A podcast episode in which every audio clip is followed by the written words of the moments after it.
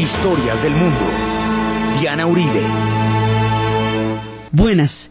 Les invitamos a los oyentes de Caracol que quieran ponerse en contacto con los programas, llamar al 245-9706, 245-9706 o escribir a los emails de auribe arroba hotmail.com de arroba hotmail.com.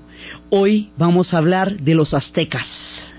La águila siendo animal se retrató en el dinero.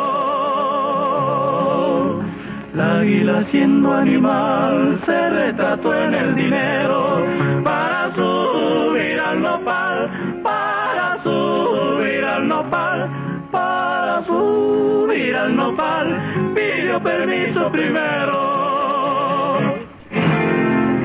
Una de las cosas más importantes que constituye la nación mexicana es su memoria.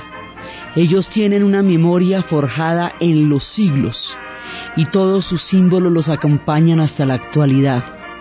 La historia del águila y el nopal, que se retrató en el dinero, que es parte de la bandera nacional, la enseña nacional mexicana, la bandera, es un águila sobre un nopal esta es la historia de otro de los grandes pueblos del inmenso y maravilloso mundo indígena mexicano, forjado en siglos de grandeza.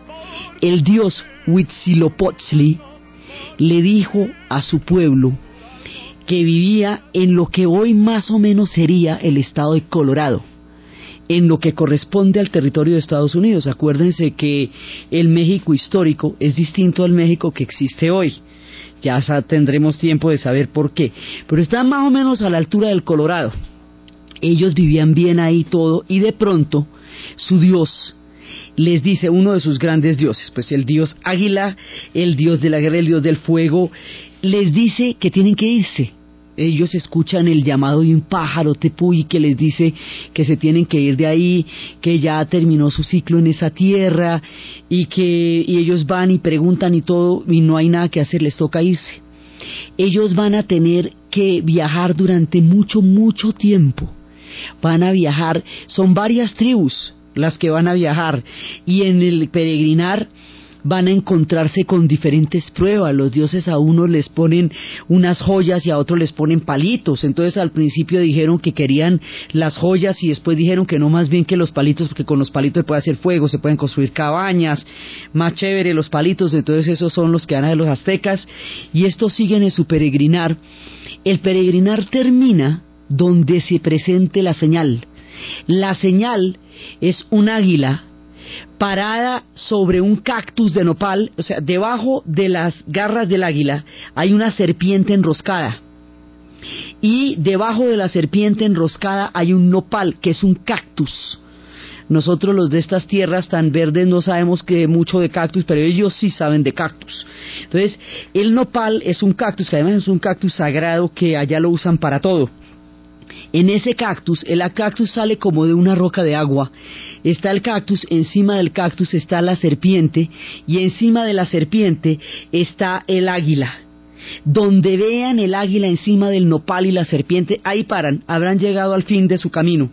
Por eso, la mítica serpiente con el águila y el nopal son el símbolo del pueblo azteca y el símbolo de los mexicanos.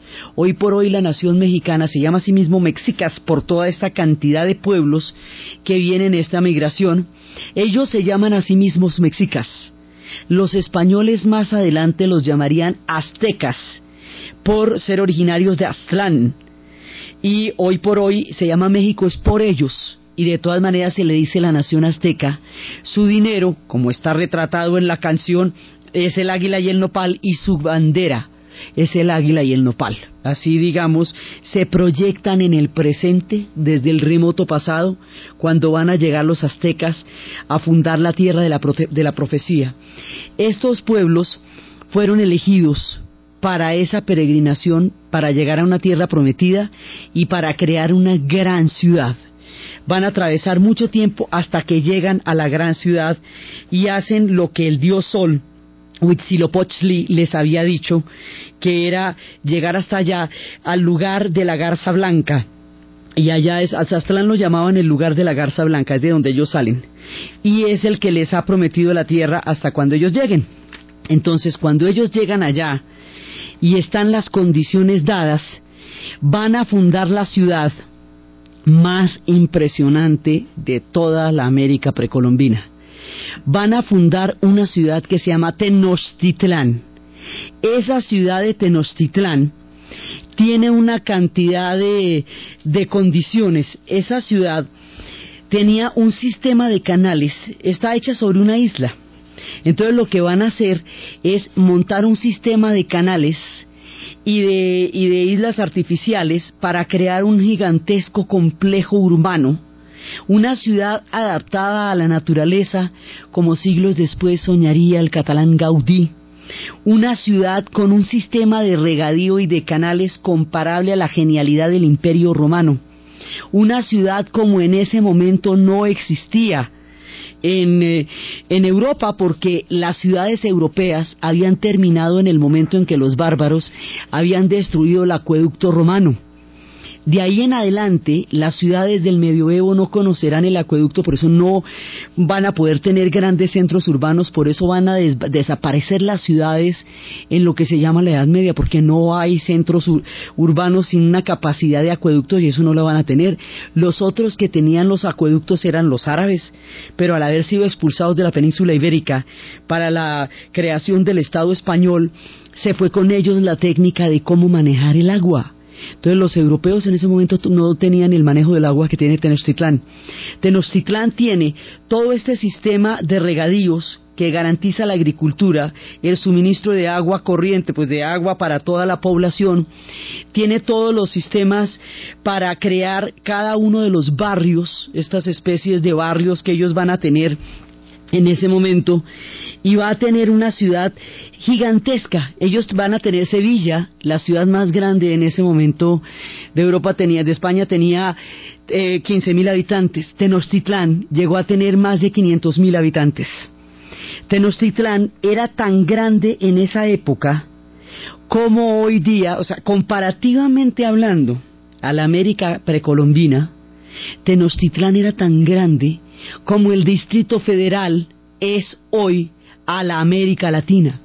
Hoy por hoy, esa es una de las ciudades más grandes que hay en todo, en todo el continente de la América hispana. Pues así era Tenochtitlán, era tan grande en aquella época como el DF es hoy día, así. Era un gran centro urbano, solamente que con un nivel de equilibrio entre las aguas, la arquitectura, lo que hoy llamamos ecología, que para ellos era simplemente la armonía que mantenían con los dioses. Esta era una ciudad de puentes y de canales, puentes como los de Venecia y canales, la única ciudad que se le podía comparar en aquella época en Europa quedaba en Oriente y era Constantinopla, la Roma de Oriente. Solo en Bizancio existía una ciudad del tamaño de Tenochtitlán. Entonces viene a ser esa gigantesca ciudad y esa ciudad va a ser la que van a encontrar los españoles cuando lleguen. O sea, cuando los españoles llegan, más adelante en nuestro relato, van a encontrar semejante ciudad. Además, en esa ciudad olía chocolate porque todo el tiempo se estaba preparando chocolate. Era una ciudad de gran comercio porque era la ciudad que era alimentada por todas las ciudades tributarias. Entonces era el corazón del mundo en esa época. Toda la historia de los pueblos precolombinos ha ido variando de zona de influencia a lo largo de nuestro relato. Es una historia que se fue haciendo en miles, en, siglos.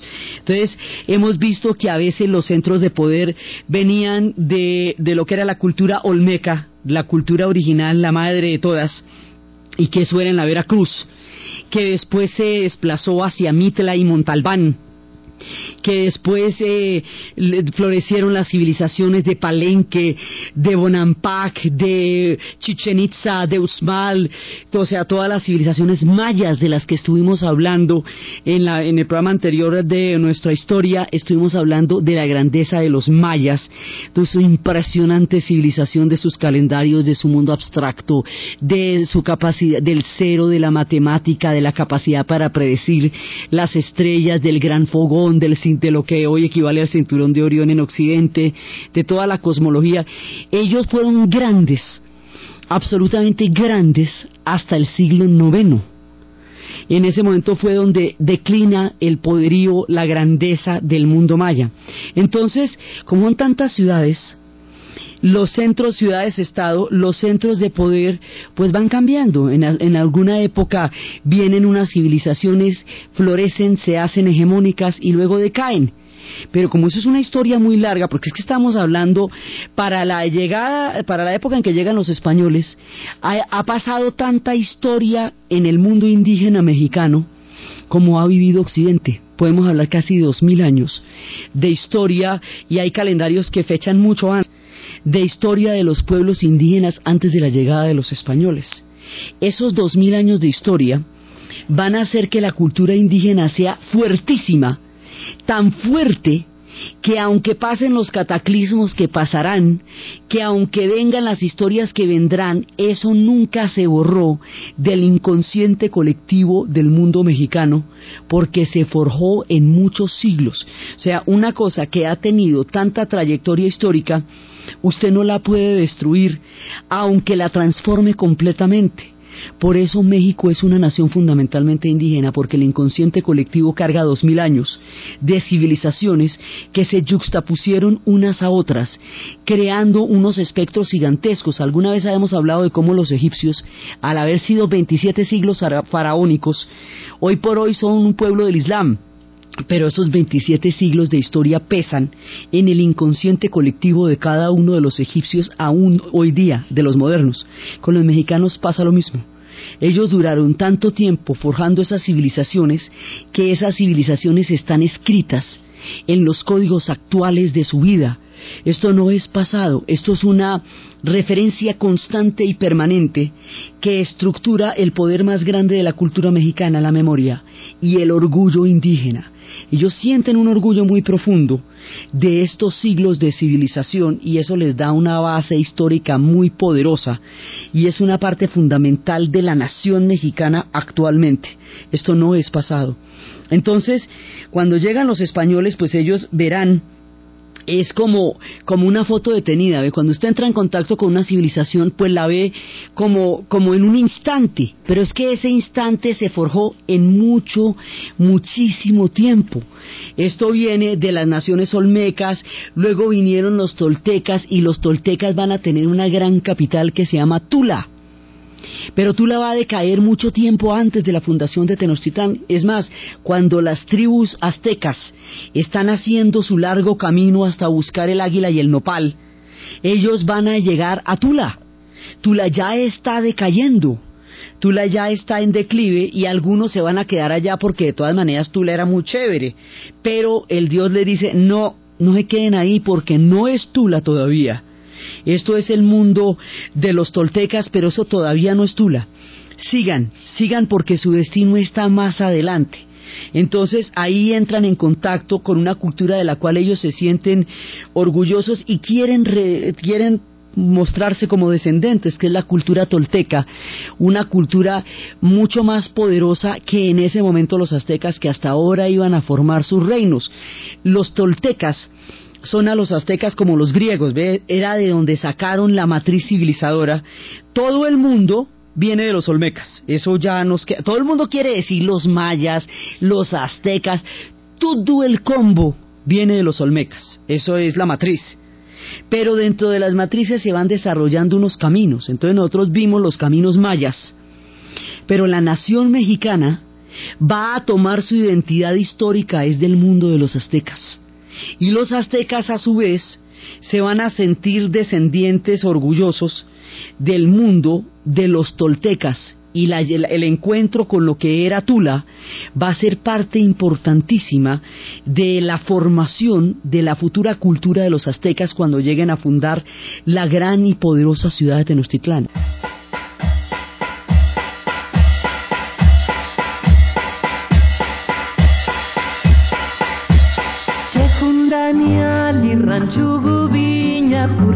家。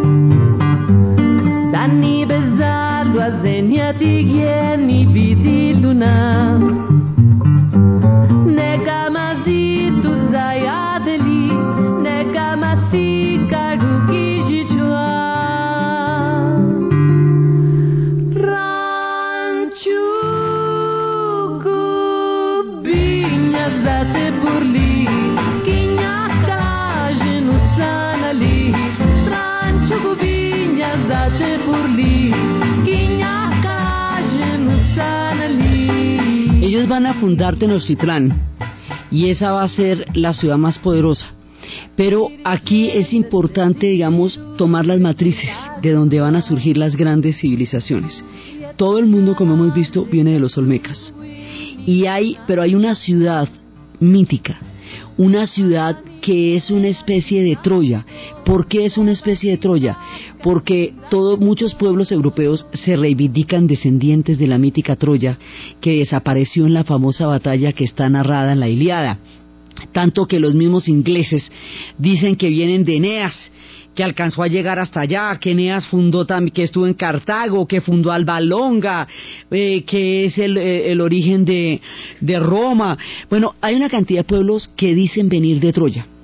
Hay una cantidad de ciudades míticas en la historia, Avalon la, y la ciudad de Albión, de donde vienen los ingleses también, pues la ciudad mítica de todo el mundo precolombino, el punto donde mexicano, donde se van a encontrar todas las matrices de los dioses es una ciudad que se llama Teotihuacán.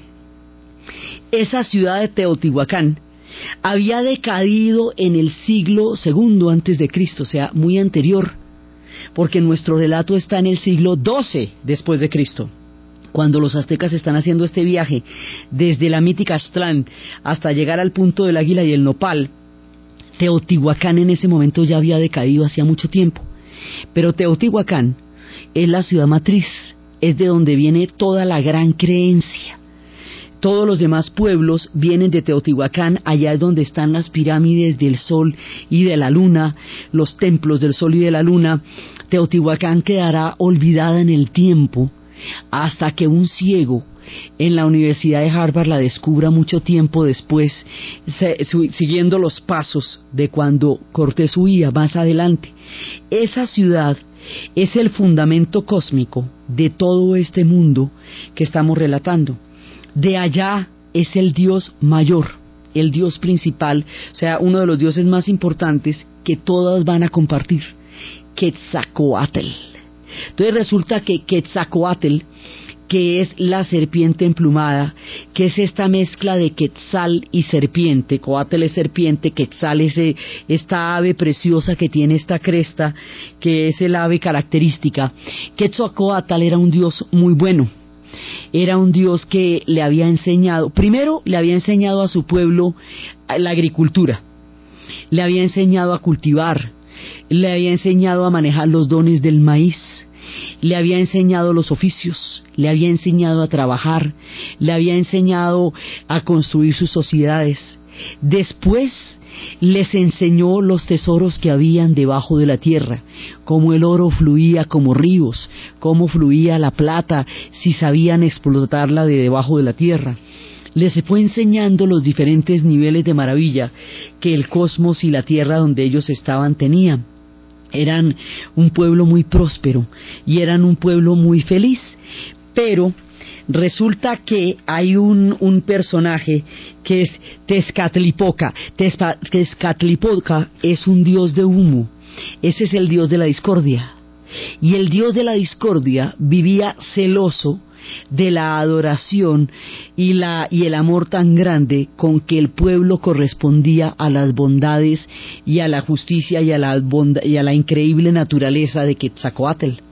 Entonces era un dios burlón, un dios de la discordia, un dios trucho, un poco como Loki, como, como con ese carácter que hay en muchas cosmovisiones y mitologías, hay estos personajes que son un tanto burlones, un tanto, eh, un tanto truchos, o sea, en la medida en que pueden crear situaciones ambiguas o situaciones engañosas.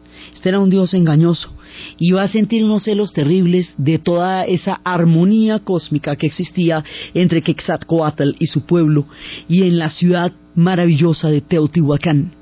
Entonces lo que va a hacer es que va a empezar a atormentarle la vida a Quetzalcoatl y a su pueblo entonces va a empezar a exigir sacrificios eh, humanos, va a empezar a exigir una cantidad de, de, tributos, eh, va a empezar a botarles, a dañarle las cosechas, a mandarles sequías, a mandarles lluvias excesivas, inundaciones, digamos, se va a poner pesadísimo. Entonces hay un momento en que Quetzalcoatl siente que su presencia eh, contribuye a la desgracia de su pueblo en la medida en que Tezcatlipoca está utilizando esa adoración en contra de su propio pueblo.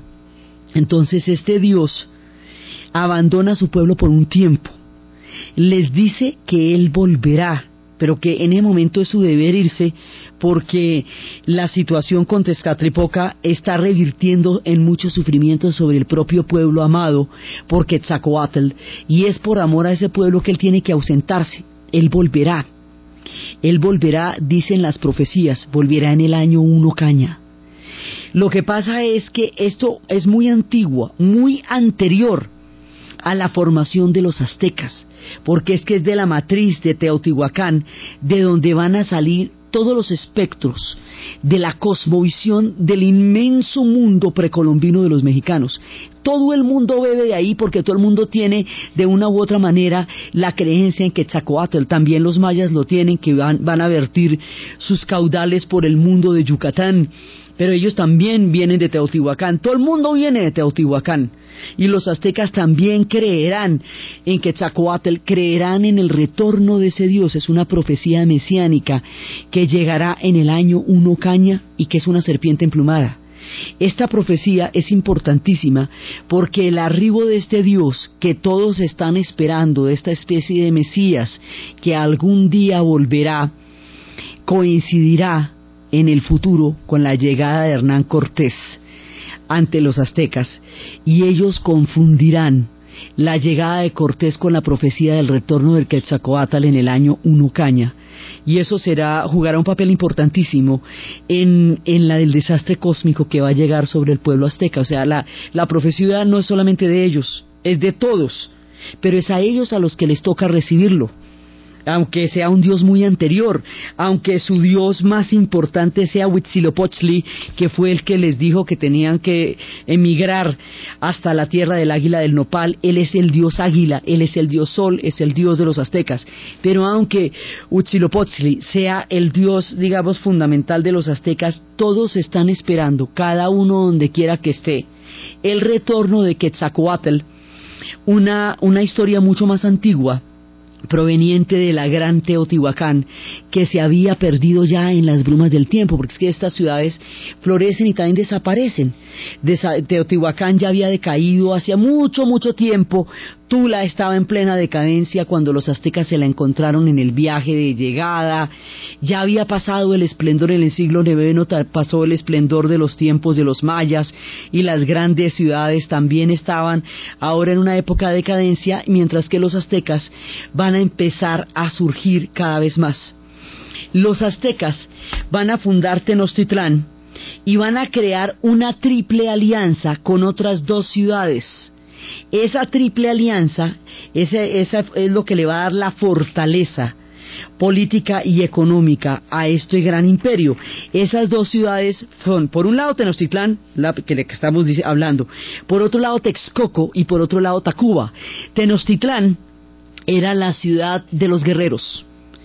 Era una ciudad magnífica, la más esplendorosa de todas, pero era una ciudad guerrera. O sea, aquí pasa un poco como con los griegos, que había unas ciudades que eran las ciudades guerreras como Esparta, otras que eran las ciudades cultas, como, como Atenas. Aquí la ciudad culta, la que se precia de hablar el nahuatl de una manera mucho más correcta y más fluida, es Texcoco. Los de Texcoco se sienten de mejor familia, aunque sean todos parte del mismo combo, ellos sí se sienten más chéveres que el resto. Texcoco tenía un rey muy sabio, un rey maravilloso, que era, era el, el gran iluminador. Ese rey tiene, ese rey va a matar a su esposa por adulterio, y esa esposa era la hermana de Moctezuma. Eso va a hacer que se produzca una guerra, un enfrentamiento entre las dos ciudades, y en el enfrentamiento, en una guerra florida, vaya a morir el hijo del rey y el rey en la tristeza tan profunda de la muerte de su hijo se suicide y uno de los gobernantes más sabios y más hábiles de todo este mundo muera tempranamente y le toque a Moctezuma enfrentar todo lo que le tocó enfrentar sin la ayuda de este rey que le hubiera aportado una inmensa sabiduría por toda su trayectoria como un hombre de respeto, corazón, cerebro e imaginación. Entonces Texcoco era la ciudad culta, la ciudad que de donde emanaba toda una, herencia civilizadora, ellos se sentían verdaderamente poderosos y se sentían que ellos eran, digamos, los dueños del nahual, de la lengua. Ellos se sentían prodigiosos. La tercera ciudad era Tacuba. Entonces, estas, Tenochtitlán, Texcoco y Tacuba, constituían la triple alianza que de, de donde derivaba todo el poderío del mundo de los aztecas. Tacuba va a ser después un símbolo los mexicanos por este ejercicio de la memoria. Utilizan en la vida cotidiana y actual los símbolos de las grandes ciudades míticas en sus diferentes formas de manifestarse y de expresarse. La lengua náhuatl va a influir poderosamente a lo que es el español que hablan los mexicanos. Ellos hablan un español distinto en la medida en que tienen muchísimos vocablos procedentes de las lenguas nahual, de las lenguas zapotecas. Hoy actualmente en Oaxaca se hablan más de 16 lenguas procedentes de los antiguos tiempos de los imperios y todo el uso de la che tiene muchísimo que ver con la herencia de estas lenguas y su aporte al español que hoy hablan los mexicanos. En la actualidad, en las calles, entre la generación joven de los mexicanos, entre los mexicanos actuales, hay un grupo de rock que es probablemente el grupo más importante que haya surgido de la música rock mexicana y que tiene una línea de preponderante en la historia del rock de América Latina.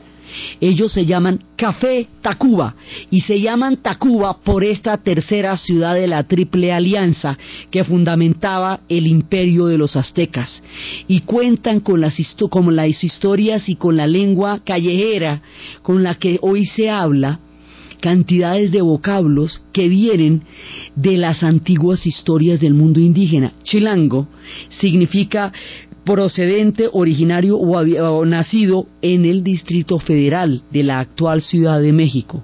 Chilanga Banda se llama la canción que escucharemos. Café Tacuba, el grupo que la hace, y Tacuba, la ciudad de la triple alianza del gran poderío de los aztecas. Ya chale chango chilango, cachafa te chutas, noche que andar de tacoche y chale con la charola, tan choncho como una chinche, más chueco que la payuca, con que con cachiporra, te pasa andar de guarura, mejor yo me echo una chela y chance chufo una chava, chambeando de chapirete, me sobra chupe pachanga. saco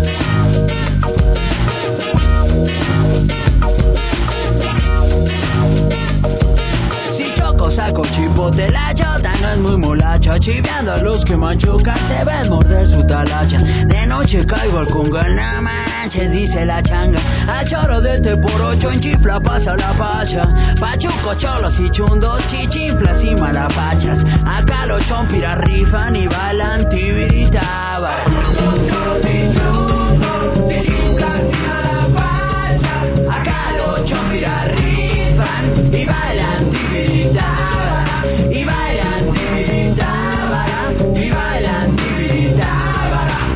pesar de que parezca una especie de trabalenguas, cada una de las palabras que se oyen en esta canción son parte de la jerga callejera, de la jerga cotidiana de la Ciudad de México.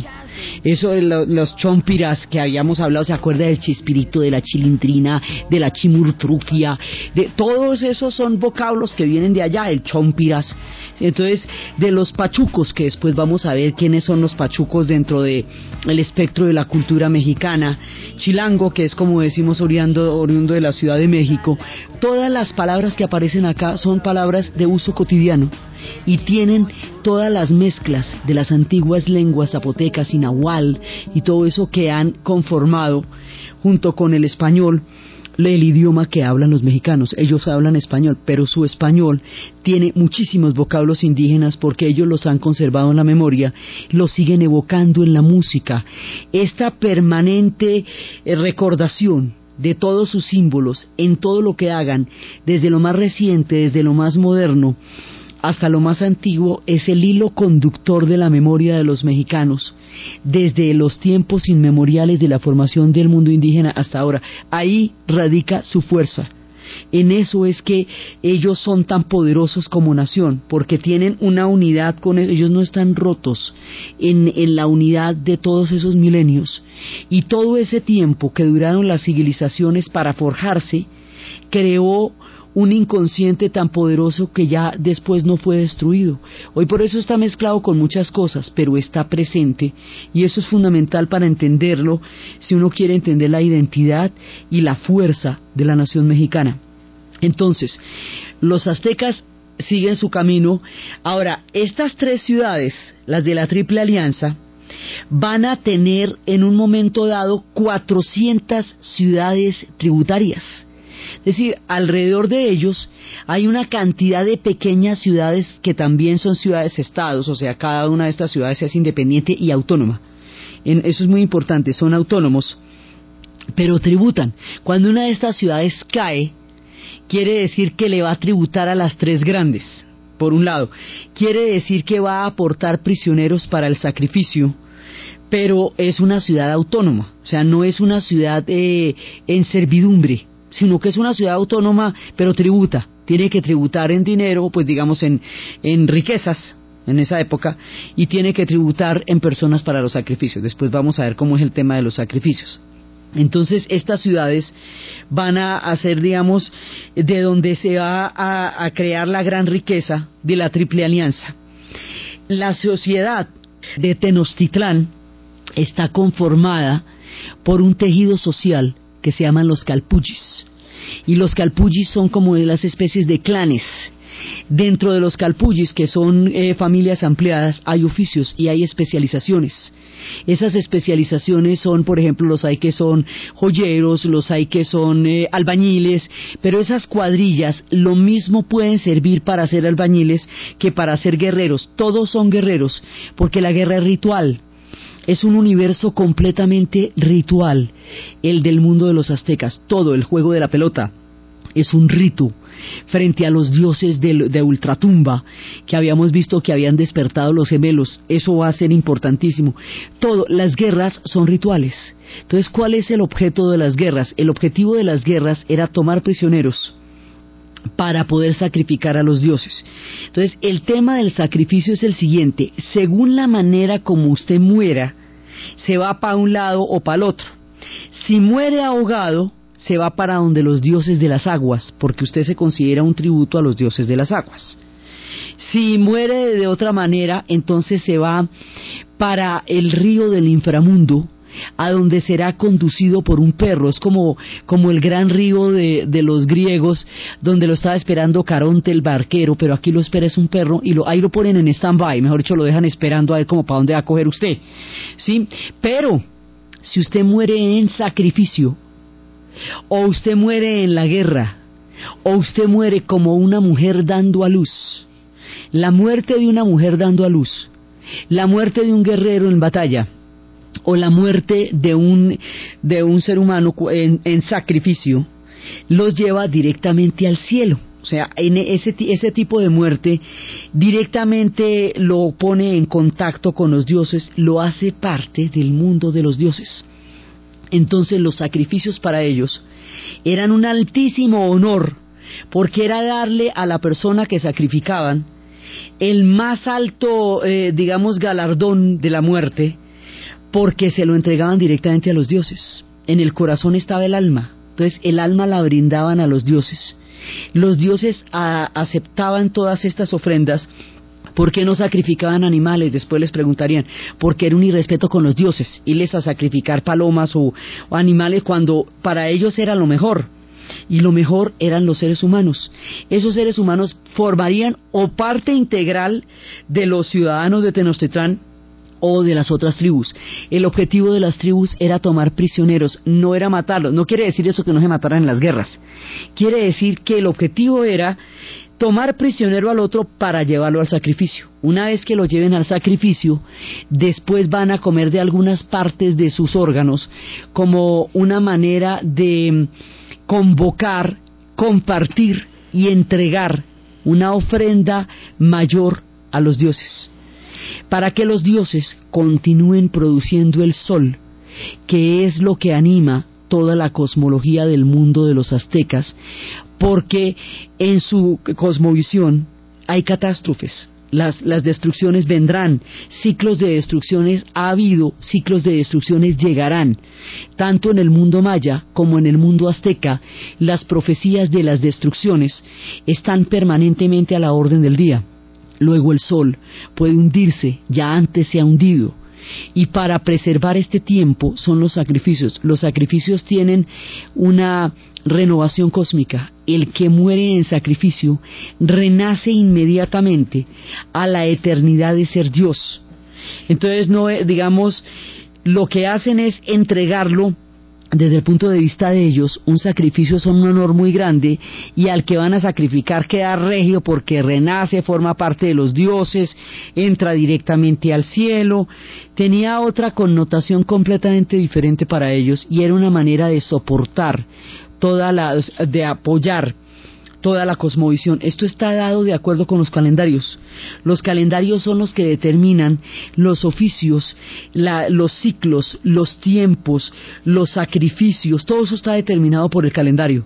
Y el calendario tiene un nivel de exactitud que ya hemos visto tanto el maya como el azteca, un nivel de exactitud que Occidente no tendría, porque pues como habíamos visto esta gente conoce el cero y son grandes matemáticos y son grandes astrónomos. Los astrónomos venían de Texcoco, por eso se sentían tan orgullosos que era allá donde se hacían las mejores lecturas de las estrellas y eran ellos los que poseían una sabiduría mucho mayor que las de sus vecinos, siendo una ciudad pequeña mucho menos poderosa que Tenochtitlán, se sentían superiores por el saber que tenían. Eso a los de Tenochtitlán no les parecía muy divertido, pero ellos igual se sentían de mejor familia que los de Tenochtitlán. Entonces eran sociedades jerarquizadas que tenían todo un sistema de instituciones. Los calpullis son especies de círculos. Alguna vez habíamos hablado en el confucianismo. En el confucianismo hay una serie de círculos del soberano al súbdito, de los mayores a los de los menores a los mayores, círculos de responsabilidades y deberes dentro de una gran rueda que es eh, el, mundo del confucianismo en el que cada cual tiene un lugar y según la manera como se comporte en el lugar donde nació y como entienda las reglas del juego la sociedad funciona. Pues ellos, los calpullis, eran tejidos sociales con un haz de relaciones y de responsabilidades muy claro, muy definido, en el cual cada uno tenía un lugar, unas reglas del juego, un sentido de pertenencia, y este lugar, estas reglas del juego, hacían que la sociedad funcionara en su conjunto. Entonces, por un lado, tienen un sistema de instituciones muy fuerte, tienen un sistema de jerarquías muy definido. La guerra era una forma de movilidad social. Los grandes guerreros podrían llegar a ascender en las escuelas se preparaba a todo el mundo en la guerra y a los nobles se preparaba en otras artes, pero si alguien se destacaba podía entrar a las escuelas eh, donde estaban los nobles como con especies de becas. Había grandes escuelas para aprender todos los oficios y las artes que debían conocer ellos. Estaba todo el mundo institucional, el mundo del tejido social, pero todo esto estaba fundamentado en una cosmovisión, porque son estados enteramente dedicados a lo sagrado y es sobre la base de lo sagrado que funciona toda la sociedad. Y el motor de lo sagrado tiene mucho que ver con los sacrificios, como una manera de renovar permanentemente el ciclo de la vida y de la muerte. Y así habían creado una sociedad con una cosmovisión compleja, profunda, forjada en los siglos, en los cuales unas civilizaciones y otras habían llegado a aportar unas a otras hasta conformar este gran imperio que es el que se van a encontrar los españoles entonces, Tenochtitlán es una gran civilización, pero es la suma de todas las civilizaciones que estuvieron antes, inclusive los aztecas son casi herederos de una cultura que ellos no inventaron, por eso era que era tan importante para ellos estar siempre asimilados con los con los toltecas, la gente que conocieron en Tula, porque ellos no la inventan, pero ellos la hacen viable, la hacen administrativa, la la perfilan y eran los grandes ingenieros. Es el poder de ingeniería, la capacidad de los canales, la limpieza, la higiene, la capacidad de crear estas islas y estos puentes, lo que le va a dar a ellos ese poder. Es su capacidad jurídica y su capacidad de obras públicas, los ingenieros que eran, lo que va a hacer que sean el corazón del mundo de su tiempo cuando encontraran a los españoles. Esto era lo que el mundo que ellos estaban creando. Thank you.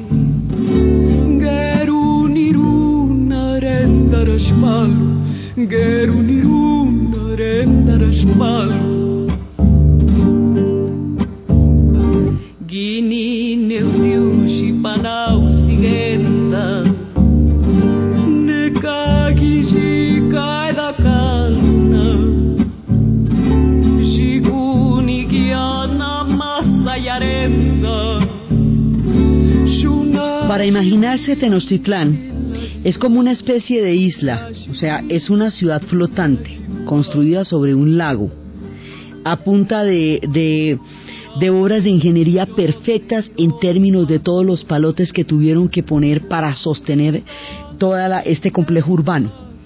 Esa, esa isla flotante que se comunica interiormente por canales tiene un sistema de diques que la comunica con las otras ciudades. Y esos sistemas de diques son los que permitían que llegara el comercio y que llegaran todos los productos de las ciudades que la tributaban. Entonces es una maravilla de la ingeniería porque es construir una gran, pero ya le digo, era gigantesca. Era la ciudad más grande de su época y estaba montada sobre un lago como un delicado musgo, como una especie de loto que puede crear sobre sí en su liviandad y en su perfección una gran civilización. Entonces ahí era donde estaba un tejido social tan complejo como el de los calpullis y donde estaban las, las unidades, digamos, cada una de, de, había como especies de barrios que en el futuro serían los ejidos, las famosas, los resguardos y los ejidos, las tierras las tierras de los pueblos indígenas en el futuro. Entonces, esta gran ciudad, comunicada por diques, era una maravilla de la ingeniería y permitía que rápidamente se pudiera abordar desde todos lados, los productos llegaran. Entonces, claro, como era el corazón, pues ahí se encontraba de todo. Ahí estaban los picantes, ahí estaba el chocolate, ahí estaba todas estas cosas, el tomate, el chocolate, el aguacate, sí, hasta el chicle, todo eso viene de allá y todo eso se Tenochtitlán era era como el corazón de la época entonces todos los productos del mundo de, del mundo precolombino pues se encontraban allá estas ciudades se fueron haciendo cada vez más grandes y fueron requiriendo cada vez más recursos en la medida en que se hacían más densamente pobladas y se hacían más poderosas. A medida que estas tres ciudades se fueron haciendo más poderosas, fueron requiriendo más y más tributos de las 400 ciudades que estaban a su alrededor. Las 400 ciudades que estaban a su alrededor se fueron cansando de tantos tributos para sostener la grandeza de la Triple Alianza, porque una cosa es ser uno ciudadano de Tenochtitlán y otra cosa es ser tributario de las tribus de al lado. Por otra parte, lo de los sacrificios también eh, los fue complicando, porque a veces venían pueblos que no tenían que ver con eso y los sacrificaban también. Digamos, fueron generando resentimiento en las tribus de al lado porque cada vez fue más costoso mantener la grandeza de estos pueblos. La guerra era un sistema ritual, y hay guerras floridas. Las guerras floridas era cuando necesitaban prisioneros para el sacrificio, se ponían de acuerdo a una hora y en un determinado tiempo para un combate. Y el que ganara tomaba los prisioneros del otro para llevarlos al sacrificio. Eso se llamaban las guerras floridas.